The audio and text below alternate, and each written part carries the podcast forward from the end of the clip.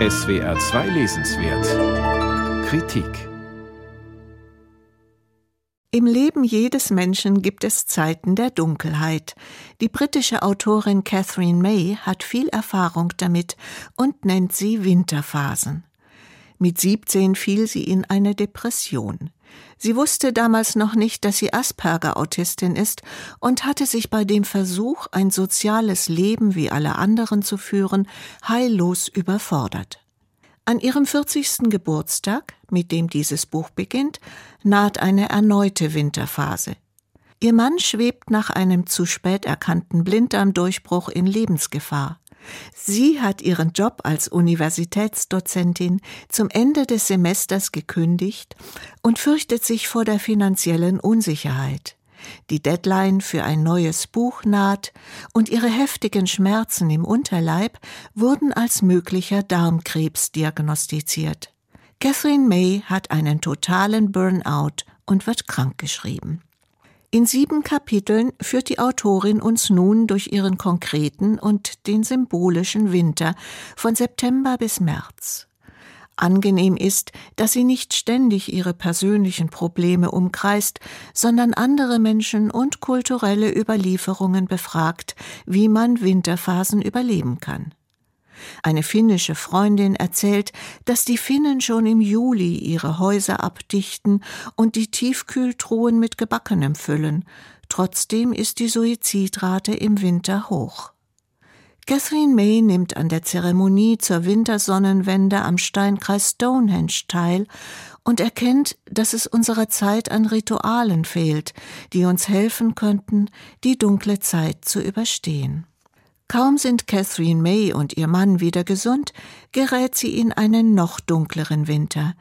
Ihr sechsjähriger Sohn weigert sich, weiter zur Schule zu gehen. Sie nimmt ihn zu sich nach Hause, und gemeinsam arbeiten sie sich durch Angst und Hoffnungslosigkeit hindurch. Aber die ständige Anwesenheit des Kindes hindert Catherine May am Schreiben. Im Januar hat sich so viel Frustration und Wut in ihr aufgestaut, dass sie sich nur durch lange Strandspaziergänge beruhigen kann. Das Leben verläuft in Zyklen, sagt die Autorin, und wir dürfen die Dunkelheit, die dazugehört, nicht ignorieren. Die gälische Mythologie kennt die hexenartige Göttin Kajach, die Urmutter der Welt. Sie regiert im Winter bis Anfang Mai. Dann übernimmt Brigde die Herrschaft, die auch als das zweite Gesicht derselben Göttin aufgefasst wird.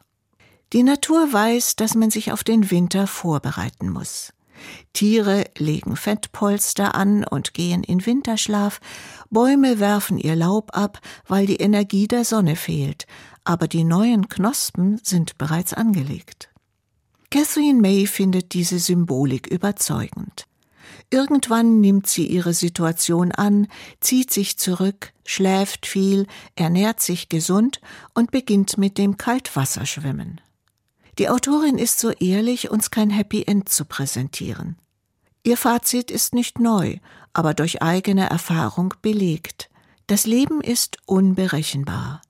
Uns bleibt nur das zu tun, was dieser Moment von uns verlangt. Seltsamerweise gibt es etliche Kürzungen in dem Buch, und die Übersetzerin wählt stellenweise einen schnoddrigen Ton, den das Original nicht hat. Man muss unfashionable things nicht mit verdammt uncool übersetzen und Foggy Mind nicht mit Matschbirne. Denn dies ist kein munterer Selbsthilferatgeber, sondern ein kluges Plädoyer dafür, die dunklen Phasen des Lebens nicht mit verzweifelter Aktivität zu überspielen, sondern bewusst zu durchleben. Überwintern als eine Kunst, die man lernen kann. Catherine May, Überwintern, wenn das Leben innehält. Aus dem Englischen von Marike Heimburger, Inselverlag, 22 Euro.